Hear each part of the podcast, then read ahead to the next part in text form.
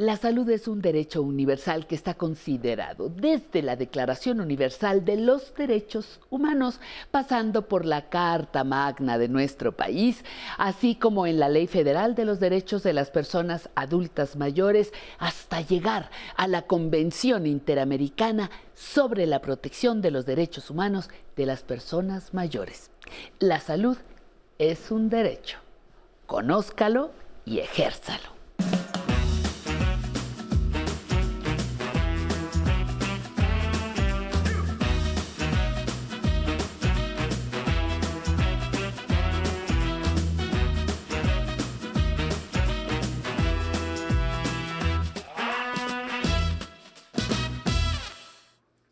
Gracias, Patti. Aquí estamos conociendo y ejerciendo el derecho a salud, como bien lo dices. Te mandamos un gran abrazo. Y a ustedes, bienvenidas todas las personas que nos acompañan este lunes en Mejorando mi Salud de Aprender a Envejecer a través de la señal del 11. Gracias, en verdad. Gracias por estar asistiendo a este compromiso compartido que tenemos en buscar ser seres humanos plenos, saludables y conscientes rumbo al envejecimiento exitoso. Recuerde, este es su espacio Aquí va a tener respuesta. Escríbanos, mándenos, dudas, sugerencias, comentarios. Siempre estamos pendientes de usted. Nuestro tema de hoy, osteoartritis. La osteoartritis se produce cuando el cartílago protector que está amortiguando los extremos de nuestros, de nuestros huesos se desgastan. Esto pasa con el tiempo, pero ocasiona un daño muy importante a cualquier articulación. La más frecuente y la que seguramente usted ya vio es la de las manos, rodillas, cadera y columna. Usted puede manifestar principalmente dolor, rigidez, problemas para estirar y en la flexibilidad, con la sensación de que tiene la articulación hinchada. Muchas de estas cosas vamos a estar platicando de, el día de hoy. Si quiere saber más de esto, acompáñenos. Le suena que usted le está pasando. Le invito a que juntos aprendamos con nuestro especialista hoy. Claro, ya lo sabe, antes va nuestra cápsula informativa como siempre. Vamos a verla juntos.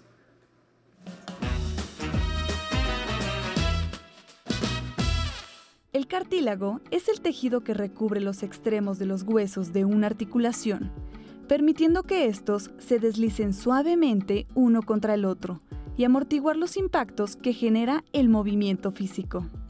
La osteoartritis es la forma más común de artritis y es una de las afecciones más antiguas de la humanidad. Al padecerla, el cartílago se rompe y desgasta de tal manera que los huesos comienzan a rozarse, provocando hinchazón, dolor y pérdida de movimiento en la articulación. A medida que empeora, se pueden formar espolones óseos o hueso adicional alrededor de la articulación. Además, los ligamentos y músculos alrededor de la articulación pueden volverse más débiles y más rígidos. Esta enfermedad también es conocida como enfermedad articular degenerativa, artrosis o artritis hipertrófica. Afecta a más del 70% de los adultos mayores de 70 años con antecedentes familiares, obesidad o lesiones articulares previas. Puede presentarse en cualquier articulación, aunque es más común en manos, rodillas, cadera y columna. Aunque no existe cura, es posible controlar los síntomas y detener su avance. Quédense con nosotros para conocer las terapias y medicamentos que pueden ayudarnos a controlar y prevenir la osteoartritis. Bienvenidas y bienvenidos. Esto es Aprender a Envejecer. Gracias por esta importante información en nuestra cápsula al equipo de producción y bueno, tenemos el gusto de traer al estudio el día de hoy y recibir al doctor Rolando Espinosa Morales, jefe de servicio de reumatología del Instituto Nacional de Rehabilitación Luis Guillermo Ibarra Ibarra, quien es también presidente de la Sociedad Mexicana de Metabolismo Óseo y Mineral. Doctor, muchísimas gracias por acompañarnos. Buenos días, doctor. El día de hoy. Pues quisiéramos, ya hemos hablado de la introducción, ya sabemos de qué se trata pues esta enfermedad, pero ah, es fundamental hacer la división de artritis reumatoide y osteoartritis. ¿Cómo me doy cuenta que tengo y cuál es la diferencia abismal entre ambas? Bueno, la verdad es que como usted lo dijo, son dos enfermedades completamente diferentes.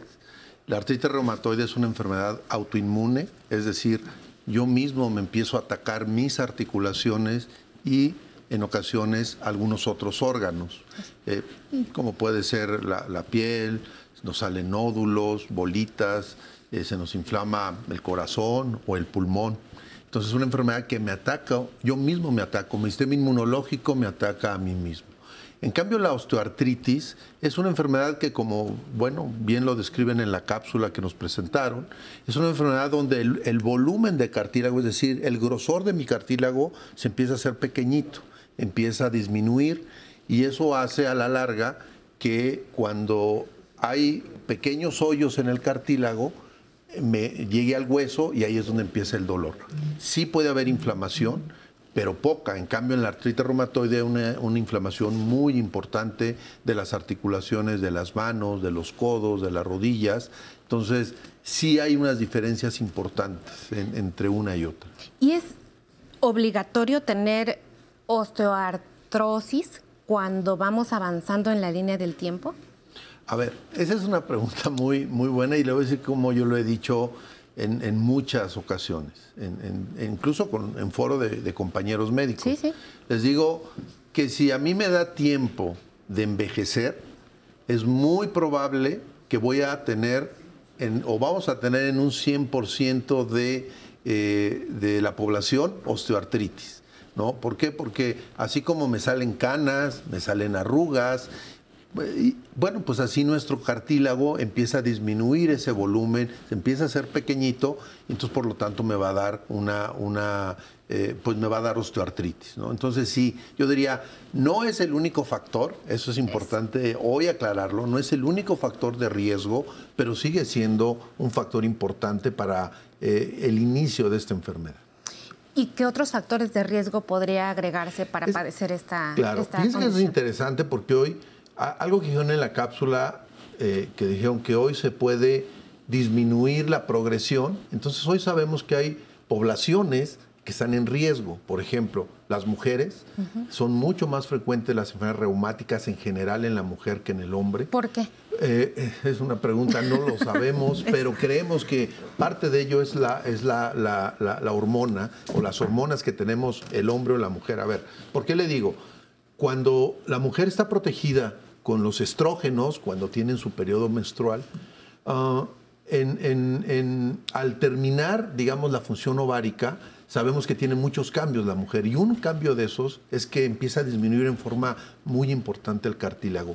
Hoy sabemos que en el cartílago, en el tejido este que hemos hablado, hay receptores, hay, hay como llavecitas del estrógeno y algo debe de hacer el estrógeno muy bueno, bueno, hacen cosas muy buenas los estrógenos en las mujeres que al no tener estas llavecitas ya no se pueden abrir y al no abrirse seguramente disminuyen algunas sustancias que viven en el cartílago para que, para que digamos, permanezca joven y joviales nuestro cartílago. Entonces, algo tiene que ver.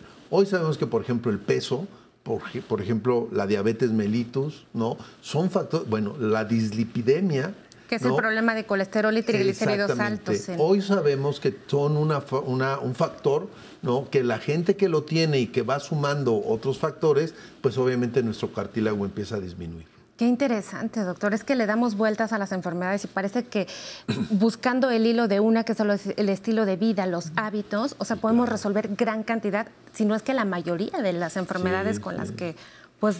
bueno, hoy, hoy sabemos que, digamos, en la pandemia que nos, nos aqueja, un factor muy importante es la diabetes ¿no? y el sobrepeso. Bueno, pues eso mismo lo tendríamos que trasladar a muchas otras enfermedades, como en este caso hoy que nos toca hablar de osteoartritis. Entonces yo le diría, el envejecer saludablemente sí va a ir en una forma muy importante ligada a tener una buena salud del sistema musculoesquelético. ¿Por qué? Porque hoy sabemos que nuestro sistema musculoesquelético cuando se afecta, por ejemplo, la rodilla o las manos, como usted bien lo dijo al inicio, me va, me va a causar una discapacidad y eso me va a alterar mi calidad de vida. Que hoy, en realidad, lo que los médicos nos, nos interesa mucho es, no importa si vivo 70, 80 o 90 años, pero que los viva con una calidad de vida adecuada. Eso es lo que hoy sí es muy importante. Es correcto, doctor. Me gustaría mucho que antes de cerrar y empezar a concluir este bloque, les hiciéramos el machacáramos sobre la diferencia entre artritis y osteoartritis. y osteoartritis. O sea, porque una, como el doctor se los comentó, es una respuesta exagerada de la inmunidad. O sea, es una agresión contra ustedes mismos. Y la otra no, porque es muy común que los adultos mayores piensen que ya tienen reumatismo, le dicen.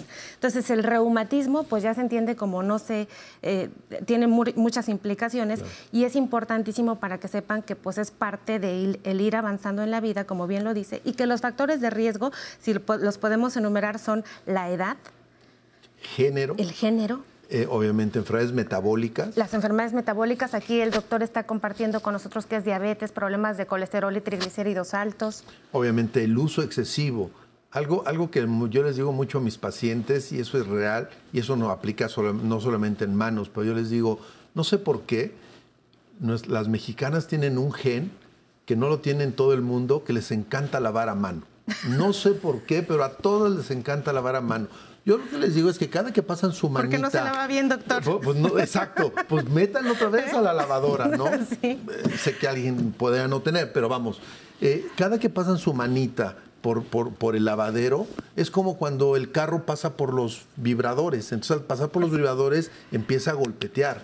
Entonces, sí, el, el, el uso excesivo de estas, digamos, de las articulaciones, es un factor muy importante que hay que cuidarlo desde, desde que uno es joven.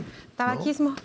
Sí, se ha ligado, pero no es tan importante. Es de los que menos peso tiene. Es de los que menos peso tiene. Pues bueno, de esto y mucho más vamos a estar platicando. ¿Quiere saber si esto se previene? ¿Qué hacer si usted ya tiene osteoartrosis? Pues bueno, aproveche en mandarnos a nuestras redes, que Pam las está recibiendo, todas las preguntas y comentarios para nuestro especialista el día de hoy, que sin duda, pues las vamos a responder. Quédense con nosotros. Esto es Aprender a envejecer entre semana. Hoy, mejorando mi salud. Nos vemos después del corte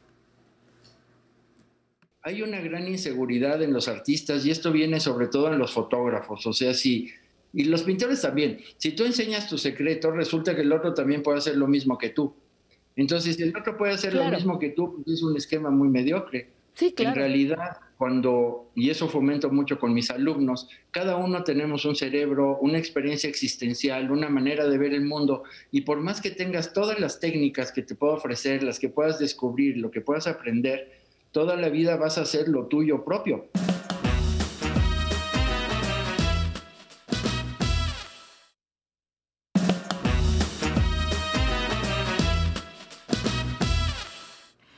Queremos agradecerles por responder siempre a nuestro sondeo. Hoy tenemos un sondeo muy importante que nos va a traer luz a este programa. Vamos a verlo juntos. Buenas tardes. Mi nombre es María Teresa Guadalupe Robles Flores. Tengo un dolor en la rodilla izquierda. Cuando voy caminando me, tengo que quedar parada porque ya no puedo seguir caminando. Y ya me unto una pomada y me sobo y se me calma. Me gustaría que me dijeran qué clase de ejercicio podría hacer para que se me calme ese dolor que tengo o que se me quite. Muchas gracias, muchas gracias por mandarnos su pregunta. Doctor, pues es lo que justo corresponde. ¿Qué hacer con el dolor? A ver, para el dolor hay, hoy tenemos muchos medicamentos, ¿no? Antiinflamatorios no esteroideos, tenemos eh, analgésicos puros y obviamente, bueno, se puede utilizar la terapia de rehabilitación si, si así lo considera el médico y obviamente hay muchas formas de terapia, no podemos hablar de todas, pero hay muchas formas o variedades dependiendo de lo que uno quiera, para desinflamar, para mejorar el músculo, para mejorar la movilidad. Entonces, todo eso se puede hacer con un, una, digamos, con un asesoramiento o con, de, un médico en rehabilitación, ¿no? Pero sí se puede hacer. De hecho, nosotros mandamos con los médicos de rehabilitación a esta, a esta cosa. Pero sí hay muchas formas para evitar dolor el manejo de dolores con medicamentos prescritos por el médico. Doctor, voy a utilizar toda la vida porque este, este, esta enfermedad pues me va a acompañar mucho tiempo. Siempre voy a tener que estar usando antiinflamatorios. No, no necesariamente. Depende. A ver, algo que es importante es que estas enfermedades, como la osteoartritis, tiene grados. Desde un grado 1, que es muy poquito desgaste o disminución del cartílago, hasta un grado 4, cuando prácticamente el hueso perdón la, la, expresión, está pelón. Es. decir, ya no hay cartílago. Entonces, el tratamiento del grado 1, yo diría no, no, no, no los tiene que usar siempre. tiene que usarlos en forma, digamos, como en alguna crisis por algunos días. Porque es importante decir que algunos medicamentos, como los antiinflamatorios, nos pueden dar problemas si no son bien usados racionalmente. En cambio, en el grado 4 yo diría, pues hay que usarlos mientras a la persona se le pone una prótesis. ¿Por qué? Porque la prótesis le va a ayudar a mejorar su movilidad, a ya no tener dolor y poder hacer muchas cosas de su vida cotidiana antes de que llegara este grado. ¿Merece la pena el tratamiento quirúrgico cuando estamos en ese en ese problema? Porque muchas personas dicen, pues ya para qué me opero, ya tengo 70 es una años, ya ese tengo es algo- 75. No, fíjese que eso es algo que en los últimos 20 años han cambiado. Es decir, antes decían en algunas, algunos médicos, en algunas instituciones, no, si no tienes 65 años, no te, no te operes. Hoy es exactamente al revés. Cuando el paciente necesita, sin importar mucho la edad, es decir, en una persona de 20, 25 años con alguna enfermedad que le ha desgastado la, la articulación, ese paciente debe de operarse. ¿Por qué? Porque su calidad de vida va a mejorar. Obviamente la osteoartritis, pues es una enfermedad de gente grande, pero en artritis reumatoide, como hace rato mencionó, se pueden poner prótesis. Siguiente sondeo de artritis reumatoide. Vamos a ver qué nos pregunta. Hola, buenas tardes. Mi nombre es Dalila Saucedo Gaitán, tengo 62 años y me gusta mucho hacer ejercicio, me encanta. Y me encantaría también que me informaran qué tipo de ejercicio puedo hacer de acuerdo a mi edad y que no lastime pues mis articulaciones que ahorita tengo ese problema de la artritis reumatoide. Muchas gracias. Gracias, gracias a usted por mandarnos su pregunta, doctor. Sí, a ver, yo le diría, la señora tiene 62 años, en realidad hoy sigue siendo una mujer joven, ¿no? Claro. Desde el punto de vista médico, la verdad es que hoy cuando uno piensa en una mujer de 60 años, es una mujer joven, Claro. ¿no? Eh, con algunos cambios, pero sigue siendo joven. Yo le diría, si pudi- pudiese hacer algunos ejercicios, por ejemplo, que no golpeten mucho sus articulaciones. Ah, Ella tiene artritis reumatoide, que es diferente Eso. a la osteoartritis. En el caso de la artritis reumatoide, lo primero es que tenemos que tener bien controlada la enfermedad, es decir, que esté como dormida. ¿Por qué? Porque si está despierta la enfermedad y usted o yo hacemos ejercicio, nos va a doler mucho. Entonces, lo primero es que tiene que estar controlada. Una vez que esté controlada, yo le diría, ejercicios suaves, puede ser un poco de, eh, de elíptica, un poquito de tai chi, un poquito de esos de de músculos, natación que es complejo aquí en México, aunque hay albercas que donde uno puede ir. Entonces, no haga, por ejemplo, por ejemplo, esta escaladora, eso en realidad sí eh, lesiona mucho las rodillas a largo plazo. ¿no? Pues mire, doctor, tenemos el siguiente sondeo, porque hoy sabían que iba a venir usted, tenemos muchísimos. Vamos Con a ver. gusto. Este, buenas tardes, soy Raquel Velázquez, tengo 63 años y me gustaría saber qué tipo de tratamientos hay para una enfermedad que se llama osteocondritis, qué tipo de tratamiento, qué especialista y, por ejemplo, qué medicamentos, porque hasta donde, bueno, a mí me han inyectado muchas veces vitamina B12, pero dicen que a la larga eso hace daño. Entonces a mí me gustaría saber todo, bueno, que me contestaran ese- esas preguntas, por favor. Gracias, Raquel. Claro que le vamos a contestar, doctor. Sí, a ver, la osteocondritis es una enfermedad diferente, Eso. completamente diferente a la osteoartritis y a la artritis reumatoide. La osteocondritis es la inflamación de un cartílago diferente al que tenemos en la rodilla. Normalmente son en la parte de- del esternón, donde se pega con, la, ah, con, la, con las, eh, con las eh, costillas. Ahí es donde tenemos ese tipo de cartílago. Entonces, eso es, en realidad es una cosa más sencilla en términos de que con un poco de antiinflamatorio y con un poco de terapia, normalmente salen los pacientes. Hay que decirlo, mucha gente que tiene dolor importante en el, en el cartílago, en del lado izquierdo, incluso se llega a confundir con que tener un infarto.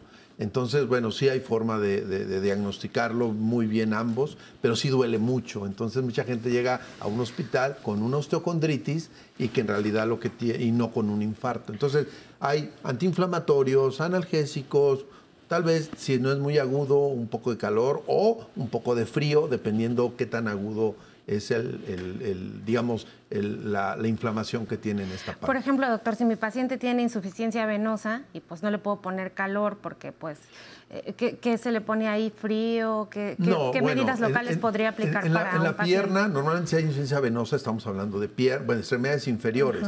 Acá no hay ningún problema, porque como es en el, en el, en el tórax, en el pecho, en la parte anterior, no se puede poner y eso no afecta a Claro, las pero pensando en los pacientes que tienen la típica artrosis en rodilla. Ah, bueno, eh, recordar que hoy, por ejemplo, lo- lo- hay muchas técnicas para dar calor local y no nada más las compresas. Es. Por ejemplo, usted le puede dar ultrasonido, le puede dar eh, TENS y eso hace que sea como muy localizado a nivel de la rodilla.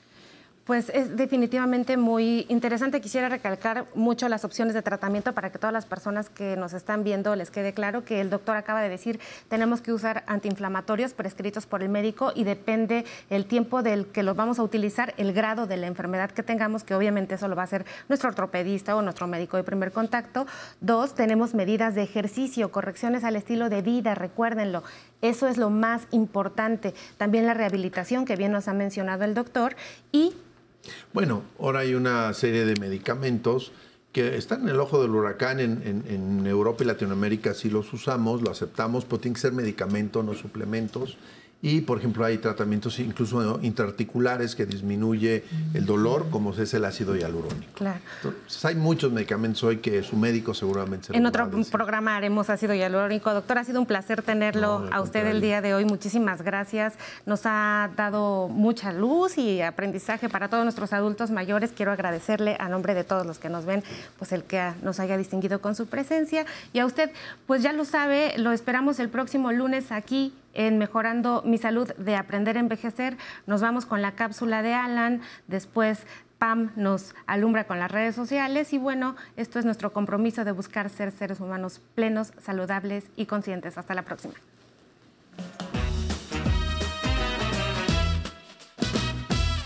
Muy buenos días, bienvenido a la zona tecnológica.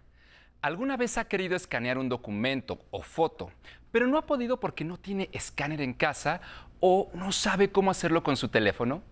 Por ejemplo, la mayoría de las personas tenemos un baúl lleno de fotografías impresas que no hemos podido digitalizar porque no sabemos cómo hacerlo o a veces es muy costoso.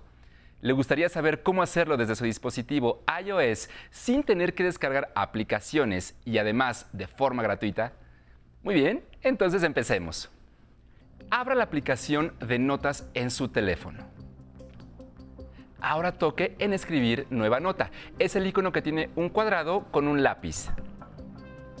Bien, aquí encontrará este icono de cámara. Haga clic en él. Se encuentra exactamente arriba del teclado. En las opciones que aparecen, pulse en donde dice escanear documento.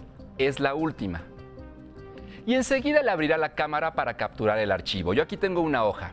Cuando la cámara reconozca el documento, va a tomar una foto en automático. Vamos a enfocarla. Observe cómo se marca un recuadro de color amarillo. No tengo que hacer absolutamente nada y mi dispositivo lo captura. Ahora, esto lo puede hacer con varios documentos para crear uno solo. Cuando haya terminado, pulse en el botón que dice guardar. Listo. Y posteriormente podrá ver todas las páginas. Luego toque en donde dice listo. Y así de sencillo es como podrá escanear documentos, credenciales u otros oficios. Lo invito a que siga practicando ya que solo así logrará perder el miedo a utilizar la tecnología.